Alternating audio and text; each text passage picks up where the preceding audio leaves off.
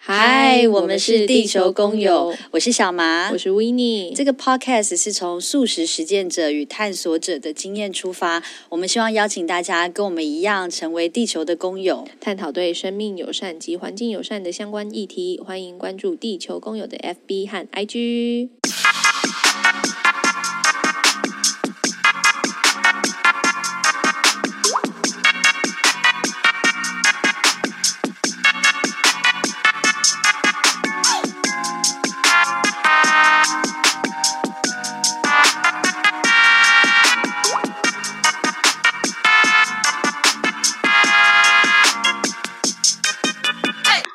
今天呢，很开心的出外景哦，对，我们来到花莲，对呀、啊，好棒哦，感觉好像校外教学的行程，没错没错，很开心邀请到前同我的前同事古国轩。那我认识国轩的时候呢，我们两个都是上班族，后来呢，他就是帅气的去当了一个剪纸创作者。那另外一位呢，是糖来了的创办人小糖。那今天很开心来到他们的家，跟他们一起来聊聊他们二位的素食生活。耶、yeah！好，我终于又找到了 另外一个知音，赶快来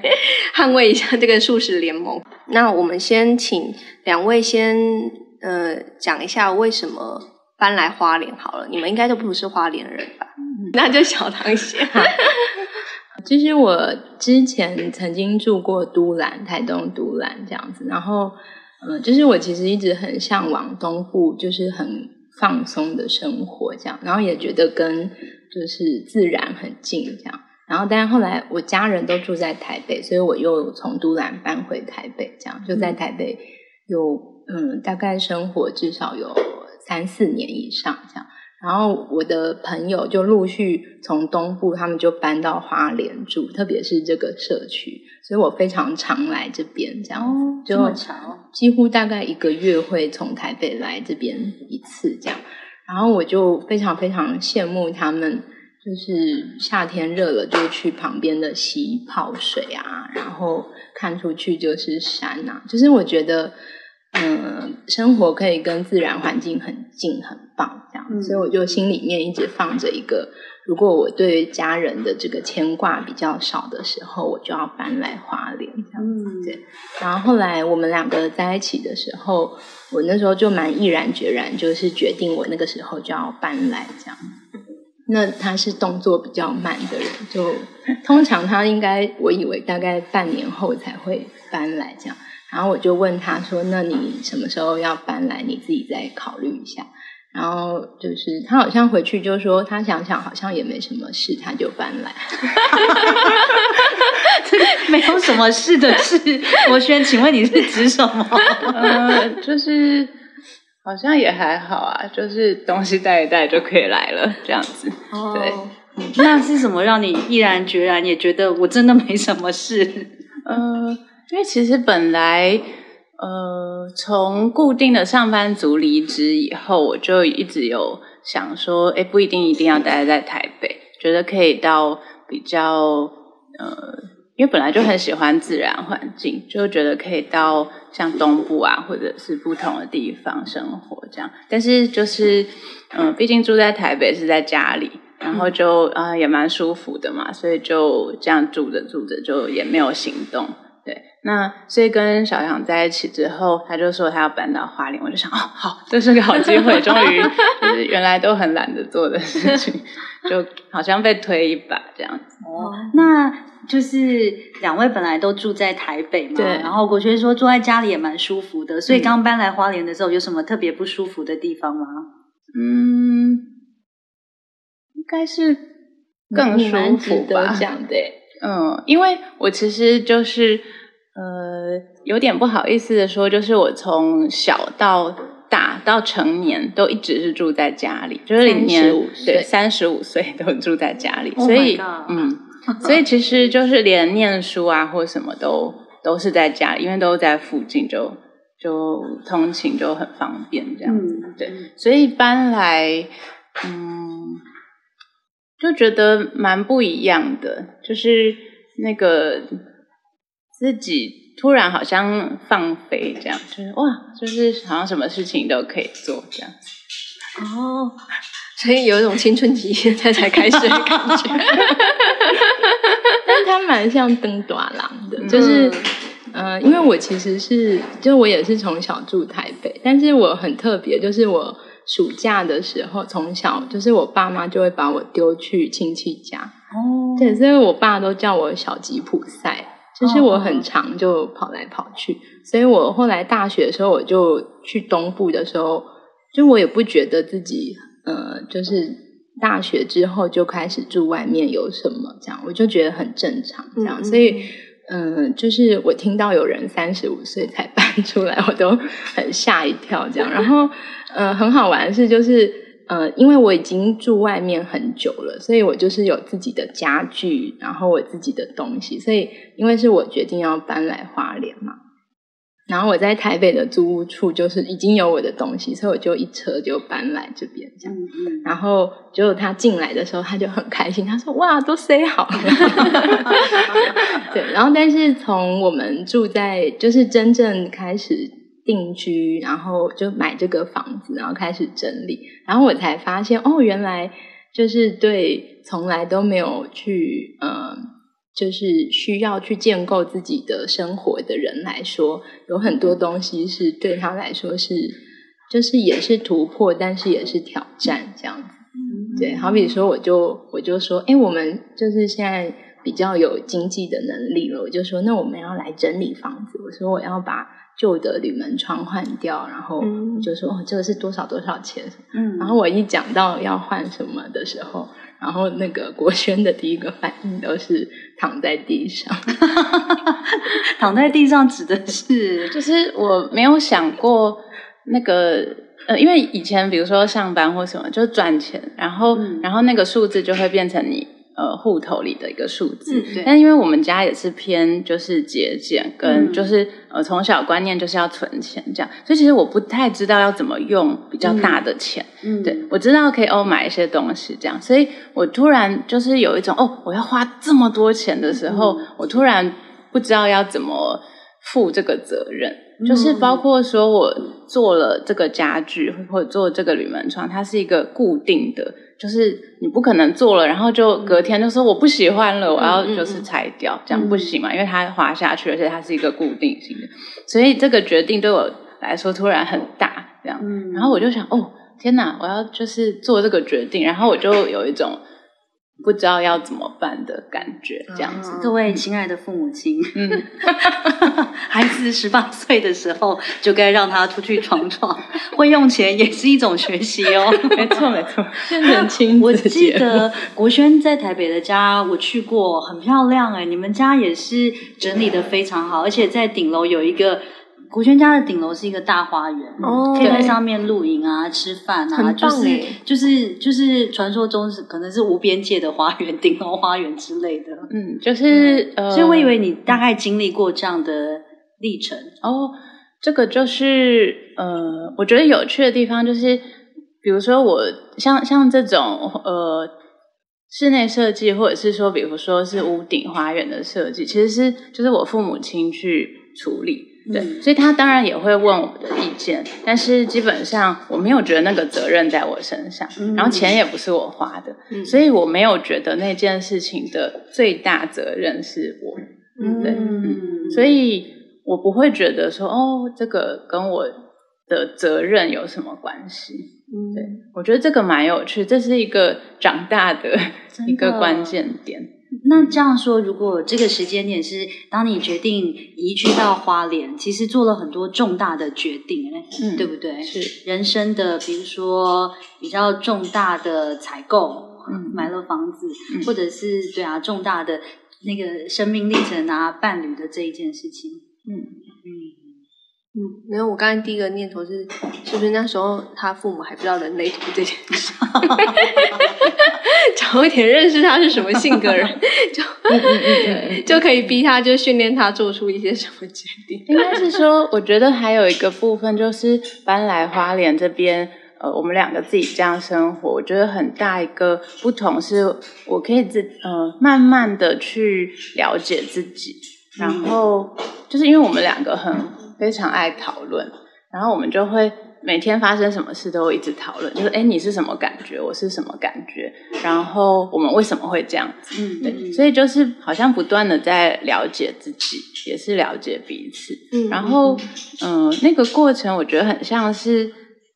呃，真的发觉自己是什么样子的人。因为如果比如说我原来住在呃台北，住在我父母亲家里，就是你大概就是呃被期待小孩该是什么样子，嗯，然后我就会努力的说好，我要活成让他们开心的那个状态，但是我自己并不健康，我可能没有那么开心，嗯嗯，嗯，但是我搬来以后，我就在试着说，哎，我原来我是怎么样子会比较开心，怎么样会比较舒服，怎么样会比较自在。所以就会跟以前的我会长得很不一样。嗯嗯嗯。哦，关于这一点，我真的好疑惑哦。就是我认识国轩，当我们都还是上班族的时候啊，我觉得国轩向来就是很做自己的人啊。所以，嗯，就是你，你就你就是做自己的人啊，不太是跟着大家，大家怎么吆喝你就你就怎么去。然后一直到后来，我知道你开始。开始做减脂，国轩做减脂是一个很可爱的历程，因为我们就同事聚会嘛，然后他就从他的包包拿出一个大本本，说：“哎、欸，我最近开始减脂哎，然后我想跟大家分享。嗯、我不知道你记不记得，但我印象超深，因为那个本本看起来超大本、超重，然后他就开始，但。”就是好，我对于剪纸的印象其实非常的制式啦。就是小时候看到的剪纸作品，就觉得很匠气。嗯，就是我印象中那种雕花剪纸啊，所以我想说，嗯，就是怎么会有人要玩这个呢？嗯、那打开会是什么东西？但是当国轩开始打开来分享他的创作的时候，我觉得跟我以前印象中的剪纸是完全完全不一样的东西。就是是非常随性的手感的线条，然后那个那个主题有时候很小很。可爱，有些时候很抽象，比如说我印象很深的是像雨滴，嗯，或者是像什么竹林，就是那种，就是我想说，这个人的眼睛平常到底都在看些什么呢？怎么会剪出这样的作品？嗯、所以我以为，当作为一个创作者，你其实是要很做自己，很认识自己，才有办法在你自己的视角当中做出那些创作的。嗯，所以刚刚听国轩这样讲的时候，我就跟我印象很不一样哎。我可以补充，我可以是是，就是。我觉得它很好玩，就是它本身，呃，如果放到就是我们可以说是就是大家的比例里面来说的话，就像刚刚小麻说的，它的比例上已经是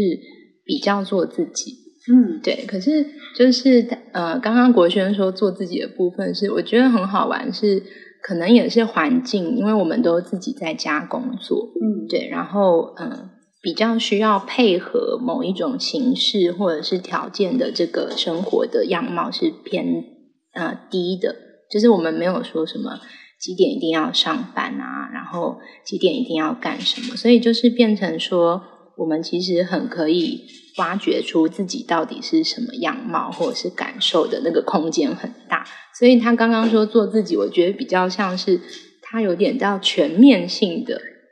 就是除了创作之外，甚至于嗯、呃、跟人的相处，然后或者是所有自己的情绪，或者是呃我所有的选择，全部都可以嗯、呃、忠于自己。这样，我觉得是比例上面变得嗯就很全盘性的这样。对，所以可能是就我我觉得是这样子。嗯，对，嗯，就是包含。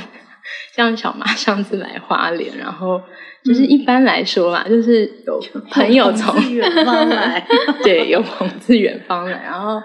就是一般来说就会觉得就是很 OK 啊，就是如果在一个范围之内，就是当然就是可以见面啊，嗯、然后什么的，但但是因为很就是几乎是希望自己生活的全部都是是很让自己是。忠于自己。的，所以就是我们也是用荐骨，或者是说更直接，就是就是就就是他感觉说，嗯，小毛要来，你要让他来嘛，他就不要就是不要，这样就是也觉得不用客套，或者是也不用说啊，嗯，没关系，我们挤出一个小时来让他来一下，就是他连这个东西都取消掉，嗯嗯，那可能在台北的时候。可能会有这个 range 这样子，嗯嗯，对，嗯大概是这个意思。嗯嗯，不过我觉得好羡慕哦，嗯对不对？可以随心所欲的做自己。对啊，我们真的也没有在追求当一个好相处的人啊。嗯我衷心觉得这件事情是不必要的，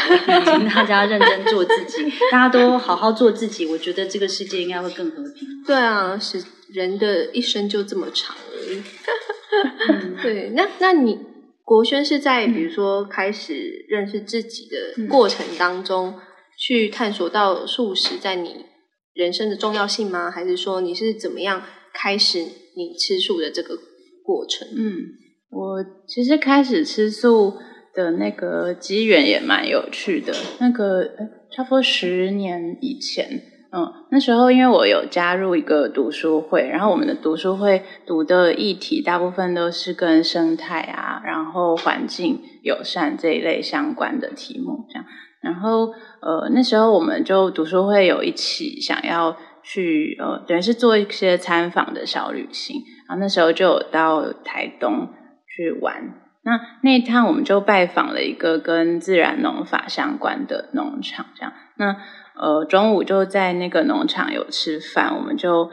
一起。那个农场也是呃吃素的，然后他们是觉得说，哎，其实这个整个环境它都是有一个它呃顺应这个天去天地运行的法则这样子，然后我们不用特别去干涉它。然后比如说他们也不会觉得呃有虫或要去抓或者什么这样子，就是觉得哎，这就是自然的一部分。然后我们也觉得那个，我觉得是一个类似慈悲的心，或者是说爱这整个环境的心。然后当时我们整个读书会的成员都非常感动，这样子，嗯、然后也就觉得，嗯，好，这个吃素的感觉就是应该就是一个很好的，就是呃，好像是跟这整个环境是可以更嗯、呃、和平，或者是。就是一个比较舒服相处的方式的选择，这样它可以是一个选择，对。然后那时候我们就大家就觉得好，那我们就也许是都可以吃素这样子，对。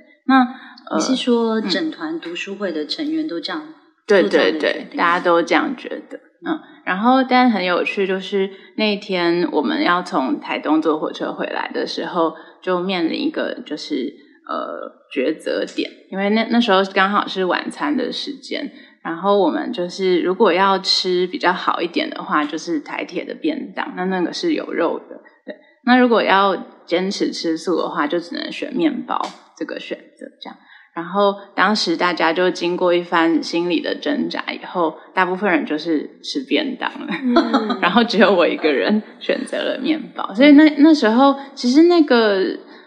也不是说坚持什么，而是说我突然意识到说，哦，这个选择是，呃，我选了择的这件事情的话，那这个世界上，呃，因为我吃东西而被杀死的动物就会减少一些。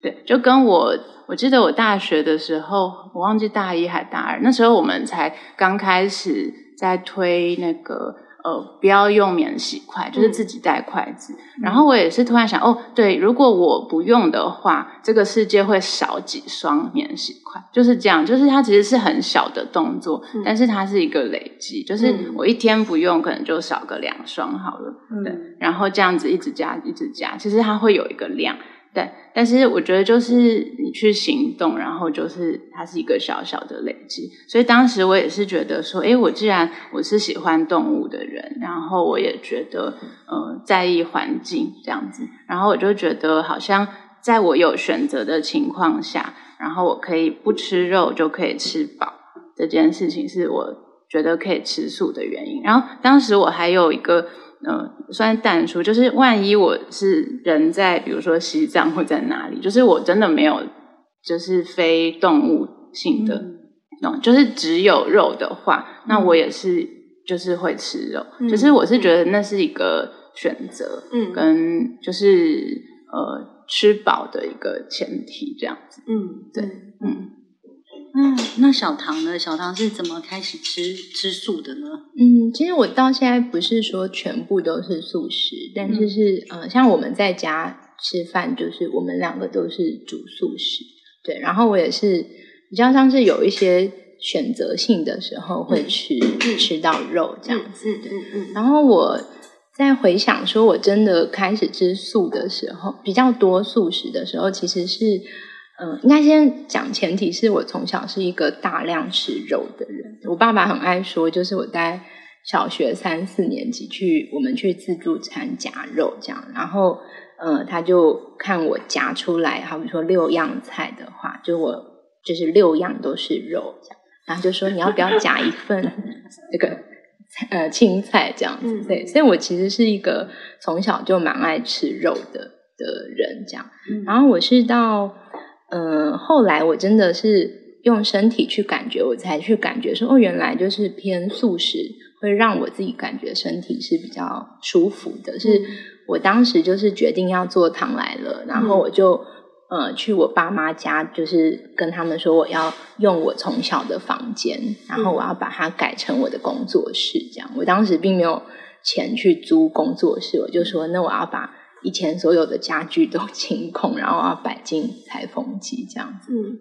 然后当时我就是等于是就是呃白天都在我的爸妈家上班，嗯嗯，对，然后就下班才回去住的地方，然后。呃，中午我妈就是她，因为她就是长期有便秘，所以她就很有意识，她一定要吃大量的青菜，这样。嗯、所以中午她常常邀我去附近的呃素食自助餐吃，这样子，然后都煮得非常好吃。嗯、对，然后那时候我才发现说，哎，其实把蔬食变多这件事情是，就是身体是觉得是舒服的，这样。嗯嗯嗯。然后再来，确实是我自己开始做不卫生棉，也跟。环境议题相关的人接触比较多，就真的发现这是一个大家生活选择的趋势。这样子，我后来才知道说，哦，原来少吃肉对环境的伤害是减少。这样，所以我心里面就有一种觉得，嗯，那大概就是这个趋势了吧。这样子，对，所以我是渐渐的，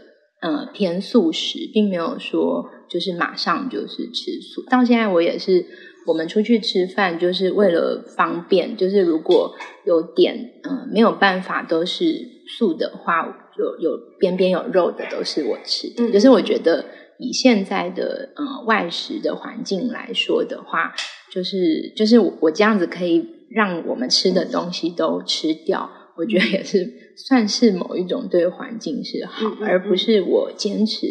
呃，一定是要素食，然后会剩下很多食物。嗯嗯，嗯对，就是我蛮乐于当外食时候的那个乐色鱼，就是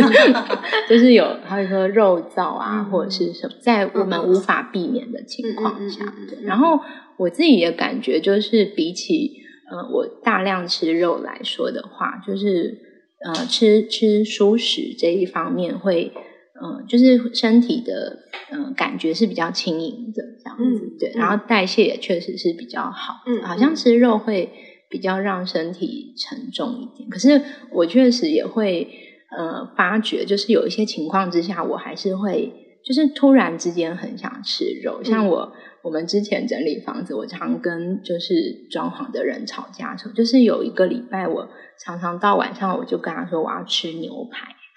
或者是我要吃，就是我觉得我好像身体很需要那个肉来当我的战斗力，嗯，对，然后我就几乎每天都说我要吃肉这样子，嗯、然后到那个礼拜，就是我我们吵完架之后，那个礼拜之后，我又突然间不想吃，哦、嗯，所以我我比较像是，我觉得这是让身体去感觉说，哎，这件事情是这样，嗯、然后还有是我爸爸退休之后，他很会做菜。然后大大部分都是吃鱼啊，或者是肉，嗯，也可以说是孝顺，但也可以说是我我想要珍惜这个时间，所以我并没有决定说就是我就是吃素这样。我觉得哎，回去还可以吃他做的菜这样子，嗯嗯，对。但其实他很感人，就是我跟国轩在一起之后，本来我爸爸都习惯做肉的的菜，然后他就渐渐就是练习呃做做。素的菜，对，然后就渐渐练，然后有几乎是去年吧，就是几乎我们要回家吃饭，他发现有国轩在场，他就可以摆出整桌六道都是素的，然后他还跟他说很感谢他，哇，让他有机会可以练出素食的菜，好感人，嗯，真的，对啊，因为像我，我就是跟家里抗衡了一小段时间，然后我就是我就是啊。说说起来可能也有一点不孝，就是我自己做了这决定，然后有一次回家我就说我吃素，然后我，我爸妈也是一脸错愕，就想说啊，我因为你回来，然后买了多那么多鸡肉什么的，嗯，然后但是因为我就是说我就是因为什么样的原因，然后我开始吃素，然后他们可能刚开始的时候就比较不能接受，就说哎那个呃锅子里面鱼剩下两尾，你就把它吃一吃，然后我就说我吃素，他说。哦，好，要不然你饿的时候吃，就是不放弃。然后就是下一次回到台南，是这样。对，下一次回到台南，就说，哎，那个猪耳朵在冰箱里拿出来吃一吃。我就说，哦，不用了。他说，只有一点点啊什么的。然后就这样来回了好几次。嗯。然后到就后期，就是我可能像我妈跟我姐就已经算是蛮了解我这个决定，蛮明确的吧。嗯所以，我姐就会开始传一些台南好吃的素食，或者是有新开的素食的的一些网页啊，或者一些资讯给我。然后，我妈就是在我每次回台南的时候，就会准备比较多，就是素的的料理出来吃。然后，我爸就是偶尔的时候还是会说啊，那个猪耳朵，对，就是大概这样。嗯，所以跟家人需要花。有一点时间去跟他们沟通这件事情。嗯，对，这个部分我也是有很深刻的体会，因为我爸妈也是，就是他们听到我说要吃素，他们也是说啊，为什么要这样子？那当然有解释一番，但是他们就有一点，就是嗯，好啦，这样勉强。所以就是以前也是常常。做什么菜，他们就会说：“哎，那你还是吃几口这个嘛？嗯、没关系吧，这样子。嗯”然后因为我也不是因为宗教或什么，他们觉得那是好，那你决定的嘛，那你也有选择的，就是那你也可能现在吃一下这样子。对。然后，但那时候我也会觉得说，就是呃，比如说他们会觉得很担心啊，营养不良啊等等这样子。嗯嗯、然后后来我有一次觉得，嗯、我觉得这有一些挣扎，就是包括说，比如说过年我回。呃，我爸是高雄这边，就会回高雄的老家。然后我的大伯母是非常非常会做菜的人，然后他每年都一定会做，就是过年的时候会有萝卜糕，会有腊肉，跟呃他自己做的那个炸的肉丸子这样。然后其实那时候会觉得不能吃是一种，那也是一种遗憾，因为你会觉得这是你跟家人连接的一个、嗯嗯、一个很重要的。的感就是味道或什么这样子，然后其实而且你也会觉得你没有吃，他会他他应该说他会觉得你有吃，他很高兴这样、嗯、对。然后我后来才慢慢理解，就是包括我爸爸也是，因为我爸是呃很会煮肉的人，嗯对，然后他就会也会觉得说，哎，我不吃他会很遗憾这样。那有一次是他嗯、呃、忘记在哦他在做一个功夫菜，就是。呃，香香豆腐就是那个豆腐是把它切成方形，嗯、然后但中间有挖一个小洞，然后塞呃绞肉进去，就是腌过的肉，嗯、然后去我忘记用煎的，应该是用煎的这样子，对。然后他那时候做这个，他特别为了我做了素的，就是做了几份是素的这样。嗯、然后我那时候非常非常的感动，嗯、就是哦，他愿意这样子做，但是我觉得那是一个矛盾的心情，就是。呃，比如说我我会觉得说，哦，就是我跟家人的连接是，比如说有一些呃特别味道的菜是这个，但是同时我又做了某个选择去切断这个事情。对，我觉得其实这是嗯某种素食者的难题吧。嗯嗯，嗯尤其是我们家，嗯，尤其是我们家，就是我们家其实很不常出去玩，所以我们家的就是真的是。一起做某件事情就是一起吃饭，嗯、对，所以呃，当我开始吃素的时候，我觉得应该是我爸会相对挫折非常多，因为他是一个非常爱吃肉的人。嗯、然后我们家也是从小到大，几乎一定桌上都会有鱼。我也是台南人，我们家真的非常爱吃鱼，所以他可能觉得哈，女儿开始不吃肉了，就是这个好像又少了一个，好像一起吃饭或者是一起。可以共通的，嗯，就是 common ground。对对对，共同的。对，那但我就会尽量是，呃，因为其实我有意识到这一点，所以我回台南的时候，我尽量的吃饭时间都是待在家里，跟家里一起吃。嗯、对，即使我还是吃菜的部分，他们还是吃肉的部分，但是那个时间点，我就是选择跟他们一起吃。嗯，嗯就是把，我觉得有种有一种可能是弥补那个。连接有点断掉的那种心情，嗯、这样子，嗯。因为我也蛮想要补充，我觉得很好玩的是，嗯、呃，就是我觉得其实大环境，尤其是台湾，就是其实呃，蔬食这件事情是它的比例是越来越高的。嗯，那包含就是本来很多人会因为宗教或者是、嗯、呃有一些习俗，像是如果亲人过世之类的，嗯、对，所以呃，就是像。我妈妈很好玩，就是我妈妈其实也是会很担心我们，就是平常营养不够的这样。可是，嗯、呃，但是因为好比说有拜拜啊，嗯、然后或者是很习惯这个习俗上面，就是吃素是一种免于杀生的这个信仰，所以她就会偶尔，她会突然现在就是很骄傲的跟吃素的朋友说：“我吃素。”嗯，对，然后我也会觉得，像我爸爸自己做菜的举动的改变，所以好像是我觉得或许是那个时间上面的推演，嗯、就是说可能大家会因为健康或者是整个环境，就是有可能那个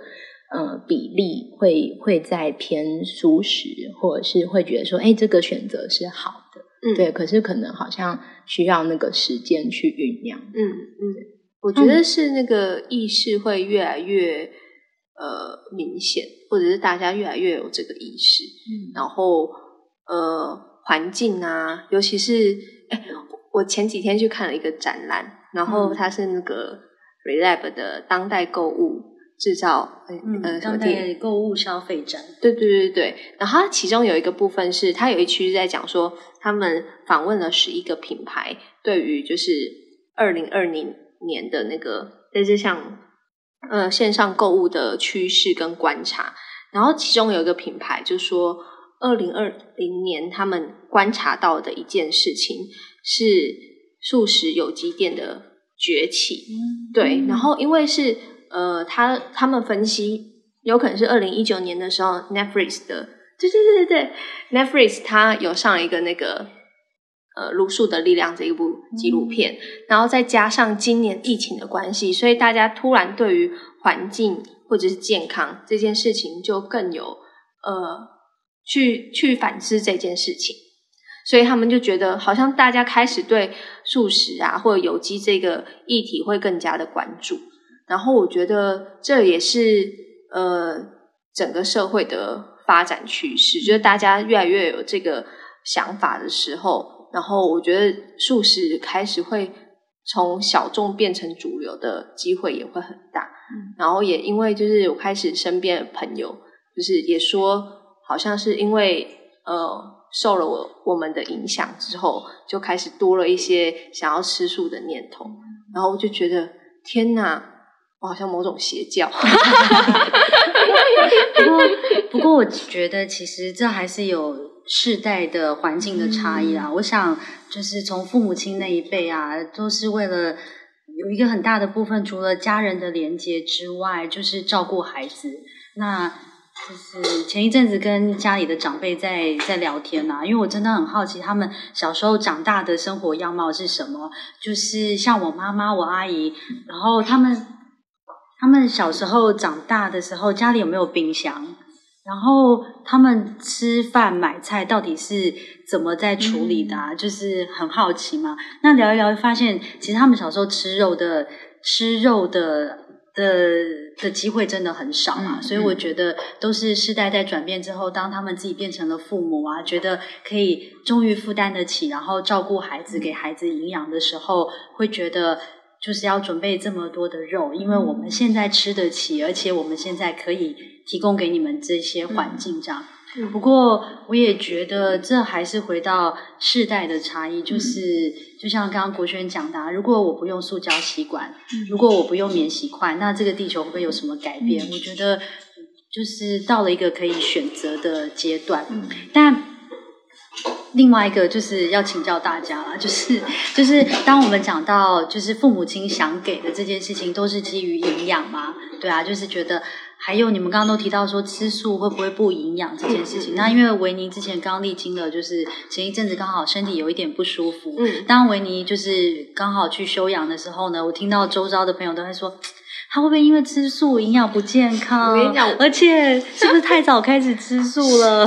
我真的是，我躺在病床上的时候，我就想说：天哪，这一群人一定会开始在那边落井下石，就说一定就是吃素，所以才去开刀。而且开了刀是不是要喝鱼汤？那他现在该怎么办呢？对，就是这群人真的是。但我我必须说，我去开刀的那个状况，其实跟素食是没有关系的，是盲肠炎，好吗？盲肠炎跟素食 基本上没有太直接的关系，大家冷静。那但是上次在跟国轩还有小唐聊天的时候啊，嗯、也有有刚好聊到这件事情嘛，嗯、就是说，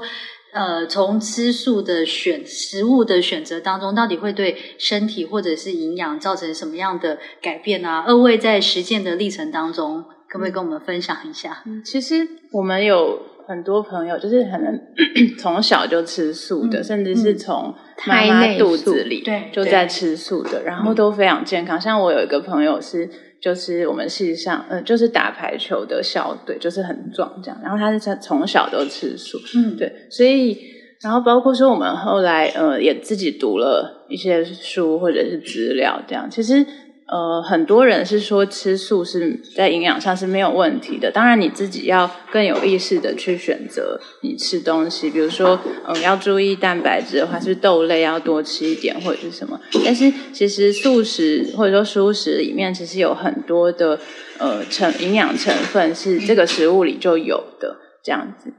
所以并不是像大家想的说一定要动物性的蛋白质或者诶动物性的油脂或者怎么样，其实很多呃营养成分是素食里或者说蔬食里都有的。对，那我们自己反而是会比较避免的是呃人工加工的塑料，对，嗯、就是呃还是偏向。是以食物的原本的样态去吃它，这样子。那添加物也是尽量都不要有。嗯嗯，就是吃天然食材的部分。对，嗯，我也是不喜欢素那个，就是什么素肉啊、素那种加加的东西。嗯嗯。那我们住在这边，因为呃住在这边四年了，然后我们蛮幸运，就是我们这一区附近其实都是有机的田，这样子，所以。呃，就是我们几乎都可以吃到当季的食物，这样。当然，我们一定会买东西，是有一点选择自己的偏好。嗯，对，所以我们也在呃自己的偏好跟习惯的过程，发掘一个，就是就是算是实践跟实验出来说，其实还是是蛮需要注意。你如果是大量的素食或蔬食的话。它其实是可以调整，嗯，因为其实这边很容易买到就是叶菜，嗯，就是非常多叶菜这样子，嗯，当然根茎类都有，可是我们的习惯，呃，就是包含自己有种那个芽菜，所以其实我们就是从早餐开始，然后到三餐，就是我们大概前两年吧，就是几乎比例上面是叶菜比例可能占到我们那一餐的一半。这样子，所以呃，当时并不察觉，但是其实我们整个身体是偏湿跟偏寒的这样子，所以其实是可以从像排便就可以看得出来。嗯嗯，对，一般来说应该是可以成型的。嗯嗯，那如果你散变的话，可能就是比较呃，就是偏寒，或者说叶菜量其实太高这样。嗯嗯嗯。然后很好玩的事情是，我们就发现我们自己也幻想，就是说，哎，我们。已经这样子生活，应该身体的状态是变好。嗯、可是其实我们就呃渐渐发现，因为我们自己呃很容易中暑，嗯、或者是说就是越来越怕冷这样子。然后、嗯、其实是心里面很挫败，嗯、但都不知道原因这样子。嗯、然后到呃前阵子很很刚好，我们就是因为家里面装潢，然后就去住。呃，朋友家差不多一个月，嗯，那我们就减少自己开火的时间，这样，嗯，然后我们就变成叶菜的数，呃的，在每一餐的比例里面就减少了这样子，嗯，然后刚好我们那一阵子也在看中医的书，嗯，然后就发现这样子真的我们的身体就比较没有那么湿寒，嗯，哎，我我好想问哦，就是身体的湿跟寒到底是什么样的感觉啊？怕冷应该是一个。手脚很容易冰冷，冰冷，嗯，对，然后你会，好像你会真的会比较容易没有朝气，嗯，对，或者是说你的身体的感觉是水分或者是比较呃灼灼的，对对对，嗯有点偏又跟吃肉很不一样。吃肉是真的觉得整个人是重呃重跟某一种 就是懒惰的感觉，对。嗯但是叶菜太多的话，就是其实是会偏有点吃不饱的感觉。嗯，对嗯话就是呃，因为在大概去年的时候，因为我们刚好去日本玩了比较久的时间，这样，然后呃，因为日本其实比较少找到纯素食的这样，然后如果有真的都要吃素，就会变成好像都在吃生菜沙拉，就是选择非常少，然后。呃，所以我那时候我们一起去，我就也开始吃一点点的肉或者是鱼这样。那一方面当然是他们料理真的非常好吃，你会觉得哦，他们呃，或者是说你也觉得这个食物是被好好对待的这样，对，然后就吃，然后其实会觉得说，嗯、呃，之前吃素的时候身体是确实是比较轻的，但是。有一点，嗯、呃，我觉得也包括整个生活习惯，像我们刚刚提到，就是叶菜啊等等，就是比较偏寒，嗯，所以你吃肉的时候，突然觉得，哎，好像身体比较有力气这样子。然后加上那时候我们每天都背着大背包一直走路，所以真的有一种，哦，我好健康，就是我变强壮的那个感觉，嗯、对。但是，呃，我觉得其实不一定一定要吃肉来达成这个。这个呃健康的感觉，对，就是其实我觉得是那时候，我觉得是刚好有这样子的的机缘，然后我自己也可以，呃，我觉得很好，就是自己回到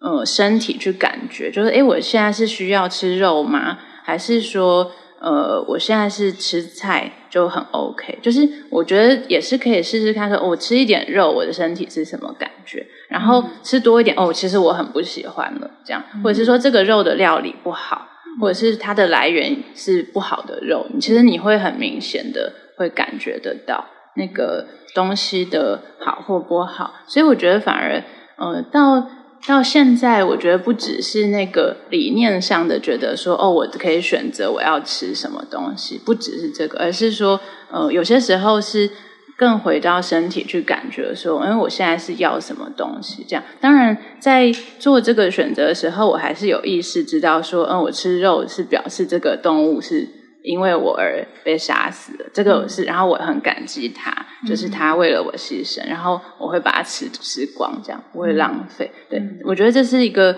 呃，一个是身体的呃，去认真的去感觉你吃下去的任何东西；一个是说你在意识上很清楚，说哦，这个东西它怎么来的，然后而呃，我要感激这个东西，呃，成为我的一部分，然后滋养我这样子。嗯，我刚才小唐有讲到说，就你们基本上都是呃在家都是自己煮，然后都是素食，所以你们通常煮的素食料理是什么？哎，正好我们今天非常开心有机会晚上在国轩还有小唐家吃晚餐。哦耶！对啊，还是来跟我们介绍一下今天晚餐二位、哦、二位怎么准备呢？嗯，我们其实通常是。因为我们都可能在市场或者有时候在有机店买菜这样子，所以基本上，呃，而且我们特别是选当令的菜，然后尽量是当地，所以最好是华联在地的最好。但这个要怎么判断呢？哦，就是都会有写产地。那如果是菜市场，我们就会问老板。是。种的人，我们蛮幸运，在这边都可以直接跟种的人买到菜，嗯嗯，这个蛮特殊的啦，嗯对。但其实我在台北，我在台北有努力过，我那时候住在大平林，嗯，然后其实旁边有很大的景美市场，嗯，然后我那时候就是也是蛮邪教，就是我也是大部分想要自己煮，然后我就决定。呃，一开始我都是去有机店买，但是其实就是一包一包都是塑胶袋，嗯嗯嗯，然后我非常不能忍受，所以我就决定我要去传统市场买。嗯、然后我就在感觉说，我到底要怎么样，就是知道那个菜跟卖的人的关系这样子。嗯，嗯，嗯，当然你可以问他，但是我就先走一大轮，我就决定先看每一个人的脸。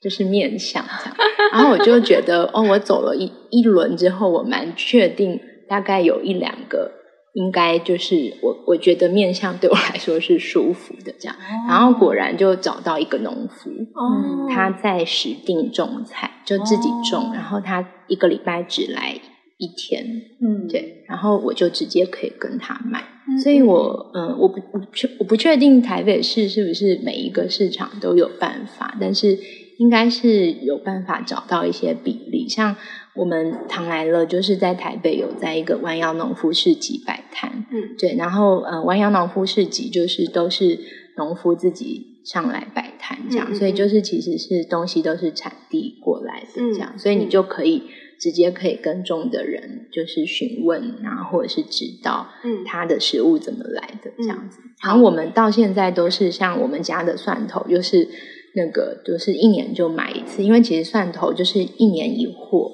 对，然后主要都是在呃云林这边这样嗯、所以我们就直接跟呃就是种蒜头的农夫，我们就一年，我们知道他只会那个时候就是产出，然后我们就把所有这边的朋友都揪团这样子，就在那个时候差不多二三月吧。嗯，差不多吧。对，然后就整车就很像那个要防吸血鬼，就是一车的蒜头就十几斤回来，然后几个家庭分。嗯嗯。然后蒜头一开始很新鲜，是湿的，嗯，所以你就在那个时候晒干，这样就剥开来，就是一半一半剥。嗯，因为原来是一球嘛，对啊，但是它可以摆一年这么久，可以可以，就是通风的环境让它阴干。但是我家的蒜头都是没有用啊，然后后来就变成越来越小，越来越小，然后里面就剥剥这样子。对，它一开始没有晒干，嗯。哦，也要晒，就是一开始拿到的时候剥开，然后晒，但不要过头，就是晒过头它也会坏掉。对，所以稍微适度晒过的蒜头是可以保存用一年的，对，而且很好吃。非常好吃，对，就是类似这样子去找那个食，呃，等于是可以直接找到那个食材的来源，这个是一个方法，这样子，嗯嗯嗯，对，然后再来就是，呃，我们确实现在像晚餐，现在就是我们就比较重，呃，这个比例啦，就是我们发现叶菜其实大概只能多少？大概就是一盘这样子，对，嗯。就是我们以前知道 二分之一其实是过多，其实大概至少要二分之一是呃，就是那个五谷根茎类这样子，嗯、对，所以我们现在就会就是几乎是到呃二分之一或三分之二的量都是五谷根茎类，嗯、然后确实身体的湿寒就减少了这样子，嗯、对，然后其实有现在蛮多市面上或者是。脸书的粉丝页或者是社团都有一些中医的，就是呃，包含食谱啊，或者是他会跟你讲说这个季节应该要吃什么，然后原因是什么。嗯，我们也是看了这个资讯，大概也是大概一两年才发现哦，其实就是我们这个五谷根茎类对我们的身体其实很好，这样子。嗯，对。然后我们也是这样子慢慢，大概应该有三个月以上吧，我们这样子。对，就真的觉得身体变好。嗯，不过我在听的时候，其实我觉得好羡慕哦。嗯，我觉得那个羡慕是你可以好好的照顾自己的身体，然后照顾自己的感觉，而且那个感觉可以到那么细腻。嗯，我我我觉得我没有诶，我没有好好。嗯，对啊，二位在说的那些自己身体的感觉，其实我觉得离我我我听起来觉得好抽象哦。嗯，嗯，但我觉得可以这样好好照顾自己，真的是一件蛮幸福的事情。嗯嗯，就是其实我以前我也是跟你一样，我住台北的时候，你说当我们都是 OL 的时候吗？Yes, 对，就是那时候我记得我忘记是。嗯呃，多几年前了，但是我还在台北的时候，嗯、然后那时候我去听一个人的演讲，然后呃，就是一个在华联的农夫，这样，其实现在就住在我们家不远，对，嗯，就是大王菜铺子的老板，嗯、然后他到台北演讲，然后那时候我就跑去听，然后他就讲一个事情，我那时候完全不理解，他说：“你知道吗？这个有机种出来的胡萝卜吃起来跟一般的是完全不一样的，它的味道之丰富。”然后他就形容那个胡萝卜，然后我就想说在讲什么，我想完全不懂他在讲什么，但是那个印象很深，我就记得这件事情。对，然后直到我应该真的是搬来花莲，然后我们自己就是买呃，就是长时间的，就是吃有机的，然后真的是或者是说友善农法的这些这些菜。然后其实我们料理方式都很简单，就是清炒啊，或者是煮一下或什么。然后就诶，好像就吃有出出差别，就诶，嗯、这真的是那个味道跟，尤其是你去外面偶尔去外食的时候的的比较，就发现诶，外面的好像假的哦，嗯，没有味道。然后为什么夏天会有高丽菜？然后高丽菜吃起来怎么好像塑胶，就是、嗯、是假的东西耶，这样。然后为什么我们家的食物的滋味是丰富的？嗯、就是我觉得那其实。呃，不要气馁，这是长期累积，对，就是被慢慢，真的真的，因为我也是这样子，就是你慢慢会觉得，哦，身体会慢慢感，哎，原来是这个味道，哎，然后你在比较外面就是不对劲的东西，说，哦，这个怎么会这样？这样，你就会觉得，哦，原来食物是有差别的，这样。然后我还有一个例子很有趣，是有一次我跟小唐我们去，呃，反正参加一个活动，然后我们在山里有，呃，就是玩。就对，然后我们那我们参加一个活动，在山里玩，对对对，在山里玩，然后这么奔跑，对，然后呃，重点是我要讲那个那时候吃的东西，因为我们那个活动的场地是刚好是呃，它也是做自然农法，但是它是在山里面的一个农场这样子，对，然后它的菜就是真的是要跟其他很多的植物竞争在那个野地里面，嗯，所以它的菜非常非常的壮，嗯。嗯。然后那时候我们也有自己去拔那个菜，这样就是我们没有看过，就是这么肥跟壮的那个青花菜青花菜、黑叶白菜什么。因为我们那时候很好玩，就是我们也要自己拔那些菜，然后我们自己煮这样，然后吃掉。对，然后我们就非常非常惊讶，原来菜可以这么强壮。然后你会连接到那个生命，你会知道说，哦，它是在这么这么努力的环境下，然后它能长这么好，表示它真的很。很厉害，这样。嗯嗯、然后你吃了它，你也会觉得哦，我好像也拿到了它那个很强壮的能量，这样。嗯，嗯对，我觉得那是很有趣跟很直接的经验，嗯、因为你直接走在那个土地里，嗯、然后你看到那个植物生长的样子，嗯、然后你最后把它就是很感激的吃下去，然后你就哦，原来是这个感觉，这样子。嗯、对，我觉得那是很很有趣的过程，就是包括我刚刚说，你慢慢去去。呃，经验或者是感觉你吃的东西的味道，对，嗯、那当然是呃，我以前在台北，或者是说我们就随便去什么便利商店抓一个东西，嗯、是完全不同的。嗯，其实我们在上一期节目的时候，才跟 Angel，嗯，就是孔雀的 chef，嗯，对啊，聊到这件事情，然后 Angel 有提到说，他觉得食物的教育是很重要的。不过，我觉得这样想想，真的是。得要从政策上面来推动，比如说孩子现在的营养午餐，可不可以让他们从这个阶段就真的接触到好的食材，然后让他们养出一个好的分辨的味蕾？嗯嗯，我们在此呼吁 Freddy，哎，开始乱点名乱 Q，那我们下一集就来。OK OK，Freddy，你等着我们哦，要来采访你了。因为以前都有一句话说什么没吃过猪肉也要看过猪走路，嗯，但其实现在应该是一堆人都没看过菜到底是怎么长出来的，嗯、对，所以这件事情我觉得好像可以从教育层面开始让大家去熟悉这个，嗯，对，这这一块，然后，嗯，不不只是生命教育，我应该说对，对，应该是连就是自然教育应该也要开始着重起，而且我觉得那是日复一日你微小的累积，然后。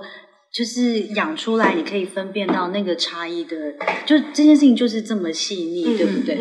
然后国轩讲的、啊，其实我有个体验，我完全就是可以连接到这次的经验，是我小时候去宜兰的不老部落玩，嗯、那不老部落他就有特别在解说说他们。的农作物怎么样是去复耕原住民他们那个部落当中就是原生的植物，然后怎么样让地力是恢复好之后再种出他们的作物。那那一餐吃的所有的菜，我真的都觉得好好吃，然后就觉得嗯，的确那个味道是不一样的。嗯。嗯你们今天晚餐就可以吃到，哇！就是我们后来发现，我们最喜欢，如果、嗯、呃是很确定它的来源的话，就是、嗯、呃刚好我阿姨就是她给我一个很好的锅子，就是专门清蒸，嗯、然后蔬呃可以很快就可以把那个呃，就是好比说蔬菜或者是根茎类，它很快就蒸熟了，然后也不会太老这样。嗯、然后我们就是发现，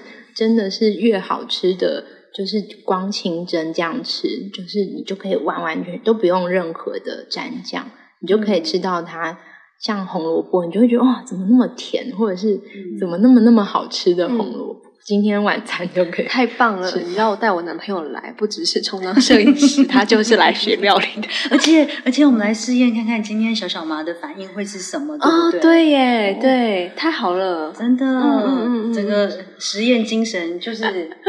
就是从今天开始。好，我补充说明一下，因为我们就是来花莲玩的，所以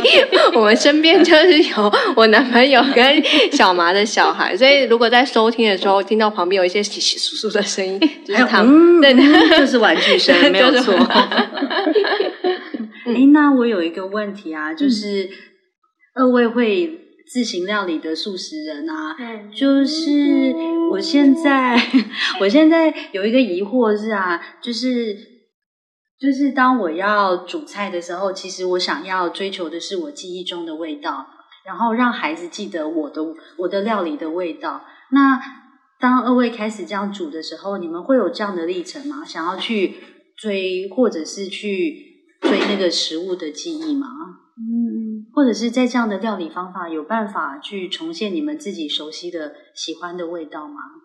嗯，我自己比较没有特别一定要重现，就是比如说我以前吃过的味道这样。那一方面是当然，就是以前家里都还是荤素都会料理，所以不见得有这种纯素的，或者就是可能就炒青菜这样，嗯、所以其实那很单纯。嗯，对，那。但我觉得那个，因为我们家的家庭教育是我跟我哥哥从小就要学做菜，对不对？就是我们要分摊，小就要对对对。我妈说她就是她最得意的两件事情，就是教我跟我哥的两件事，一个是我们要会煮菜，就是自己可以养活呃自己可以让自己可以吃东西。第二个事情是读书，这样子，就是不是不是说只是读。呃，课本这样，而是说喜欢阅读这样，这、嗯、是我妈很自豪的两件事。嗯、对，所以其实我，总之我从小就是就是会呃学做菜什么的这样。然后我觉得其实是呃，比如说我爸妈他们，或者是我就是在做菜的时候，可能就会我们就跟着看啊，或者是有时候就要自己做这样。然后我觉得那个味觉的经验是慢慢累积的。比如说我爸就会有时候就突然说：“你知道吗？这个。”这个关键就是番茄炒蛋的关键，就是你其实还要加一点点糖，嗯、对，就是那个酸番茄的酸就会被呃化掉，这样、哦、它就不会太酸，嗯、对。然后类似这种 pepper 或者是煮什么菜的时候，你加一点点米酒，嗯嗯嗯，对。然后或者是酱油，呃，用酱油的话，不让它死咸，就加一点糖，就是它会有一些对味觉平衡的这个。小 pebble，嗯，小乐有没有在认真听啊？我刚刚也是想 cue 他，欸，那个太酸的部分加糖哦。我觉得可以再有一集小乐的甘苦糖，我如何成为一个素食料理人。嗯，是对，就是其实就是呃，我自己觉得反而是呃，比如说我爸的部分是，我觉得他把那个。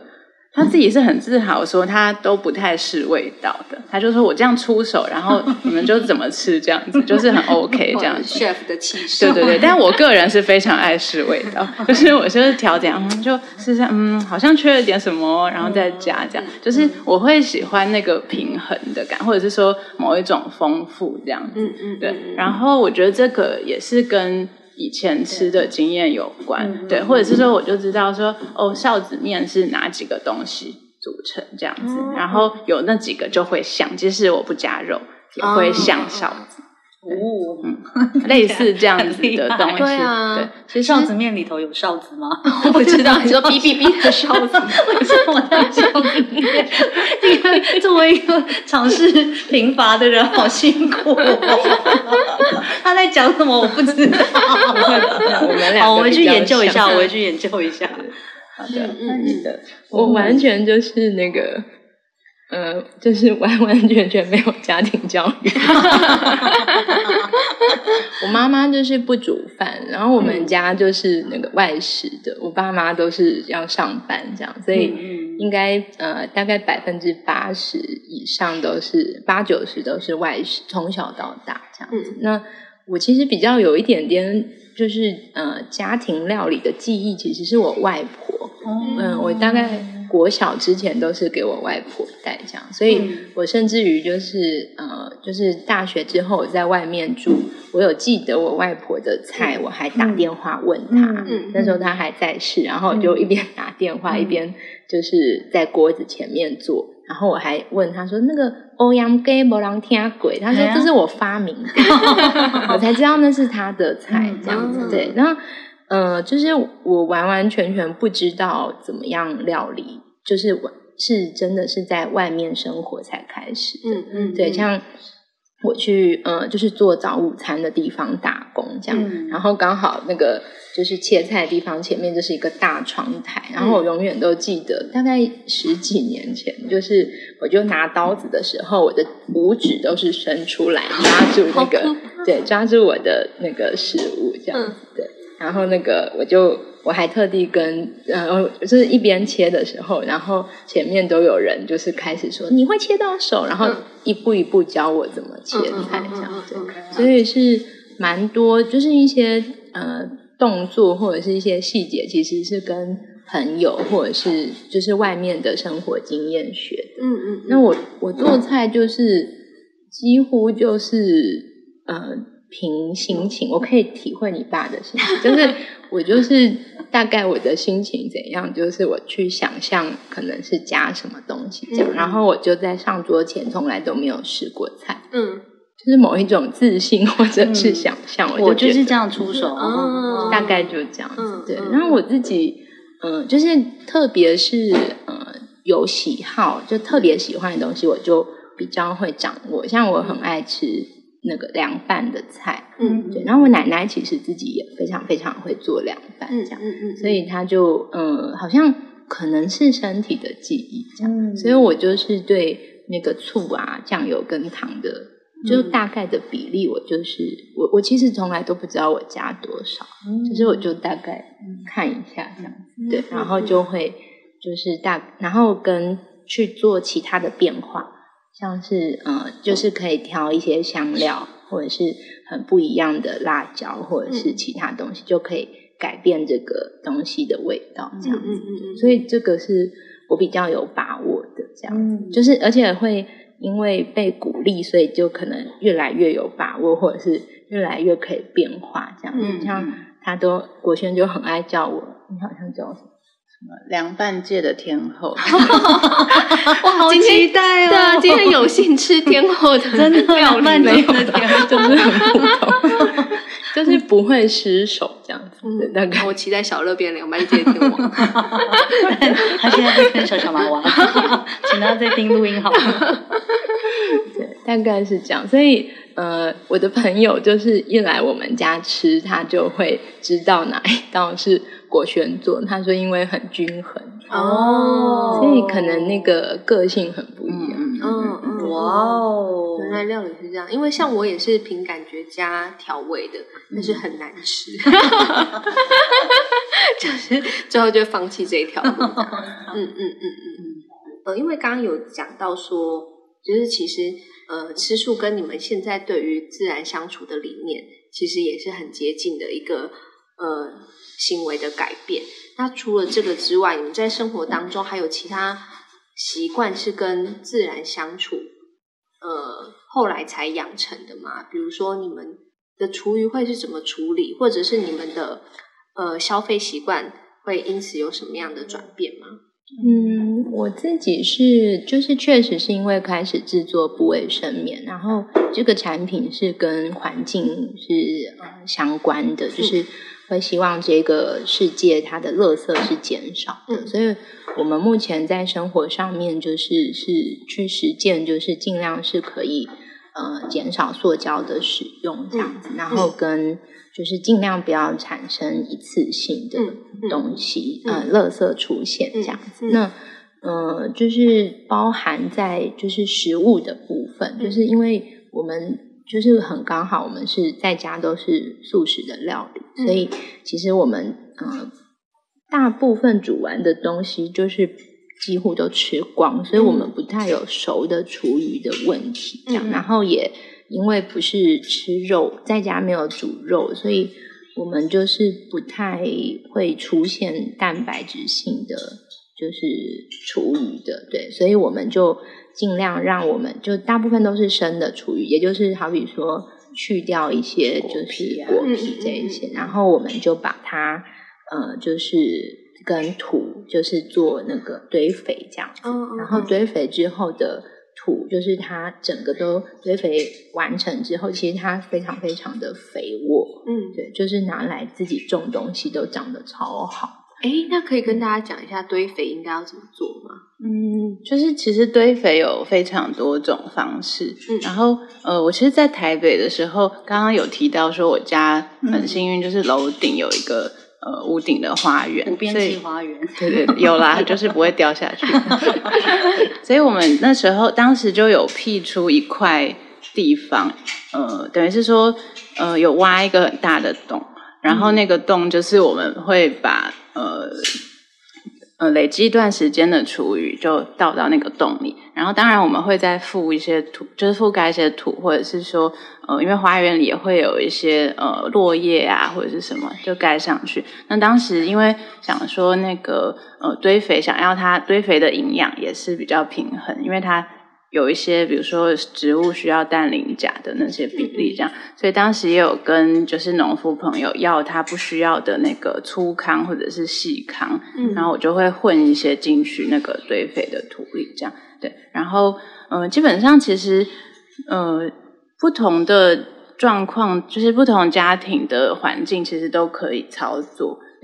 然后像比如说我刚刚提到是有比较大面积的情况，就是你可以有呃比较大的土地，或者是说比如说你有花圃啊或者是什么可以这样做，就是你挖一个洞，然后就把呃你的厨余跟土或者是说草叶这样一层一层盖上去，这样嗯嗯对。然后呃隔一段时间你可以翻搅一下，让它是。呃，对，是说有混合这样子，嗯嗯、对。那但是其实，比如说像我现在住的地方，我们也算是像公寓的形式。嗯、那我们就是拿比较大的花盆，嗯，然后一样是有呃用一些土壤，然后混混合我们的堆肥，然后一些草叶这样子。那那个盆子就是呃一盆满了，我们就再换下一盆，嗯嗯、然后这样子，因为它一段时间才会腐熟嘛，嗯、所以其实那一盆就是就摆着这样子放一段时间，三个月左右吧。嗯、对，那它的比例上面是需要跟真正的土壤做混合的吗？呃，像我们的话是。其实是有买一些就是培养土来混合，嗯嗯、对。但是如果你呃居住附近方便的话，如果你可以挖到一些土，嗯、你可以用现成的土去混，也是很 OK。大概的比例可能是一半一半一半左右吧，就是让他们混合，因为你这样就可以减少那个呃厨余的味道，嗯、然后或者是它比较容易。比较快的堆成土壤，嗯、大概要三到六个月。嗯，看季节的夏天就会比较分解的速度就会比较快一点。对，嗯，对。哦、所以那在这个过程当中会有味道吗？嗯，以二位就是纯素的堆肥，我们目前就 是其实堆肥的历史在我们家是血泪史。现在我们推荐给大家的是，呃，就是公寓操作起来是不太会有任。不太有味道，嗯，因为这个，呃，你大概一半都是土的情况之下，它其实好比说果皮这种，就是有一点水分的这种东西，嗯、它其实就不太会跑出呃，就是水的状态，嗯嗯，对。那如果你说就是，他说如果你一桶全部都是，就算是生的厨余的，都是素的话，其实它还是会有一定的那个，要怎么讲？因为那是对，就是因为因为我们现在操作这种方式，算是可以呃有氧的发酵的方式，嗯、就是它有氧的堆肥的方式。那有一种，比如说你就是呃一桶，然后是密封的，这样是厌氧的方式，嗯、那那个味道会比较重。嗯，对。嗯、那我们现在就是让它会接触空气的，然后不呃不定时去混翻搅翻搅它这样子的方式，它是可以比较充分跟空气接触。嗯那这样是比较相对我们自己尝试没有那么大的味道。嗯，对，然后它也比较没有就是那种易肥嗯的，嗯就有点像酵素这种味道产生，嗯它是比较低的这样嗯子。对，因为我们曾经就是拿一个呃，就是塑胶盒很大的，嗯然后我们就全部的厨余都放进去，嗯然后嗯、呃，当时易肥应该有比较倒出来。对，就比较多，下面都是水，这样子就会，哦然后嗯然后厌氧嘛，我们就把它盖起来。那那这真的就是打开的时候味道就比较，强烈，嗯对嗯，嗯，嗯。非常恭喜二位发展出来新的适合公寓的堆肥法哎，。那等一下可以带我们看一下，可以啊可以可以可以，嗯好啊你们可以拍照。我们刚好有准备厨余要对给你们。太棒了！我们今天也刚好准备摄影师，然后这段影片 请摄影师努力的话，我们或许有机会在地球公有的社群上面跟大家做分享。对啊，对啊，就教大家怎么做堆肥，嗯就是在家里解决厨余的部分。而且厨余他们就是会有一些果实嘛，嗯这样就是他们会自己长出新的植物，哦像是什么南瓜或者是什么，好可爱、哦，对对对，很妙自。己种出来。对对，呃，今天很开心能够跟谷姑姑还有小唐这边交流素食的想法，而且今天晚上就要吃到他们 为我们准备的素食料理，非常开心。那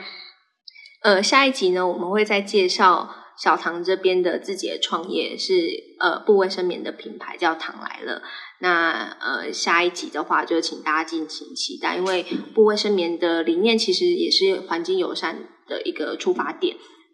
对，那呃，希望大家可以继续收听。哦，今天的校外教学行程真的太丰富了，整个就是有一个实地考察的部分。嗯，对啊，那谢谢谢谢国轩，然后谢谢小唐。那下一集我们继续进行，OK，那我们下集见喽，下集见，谢谢拜拜拜。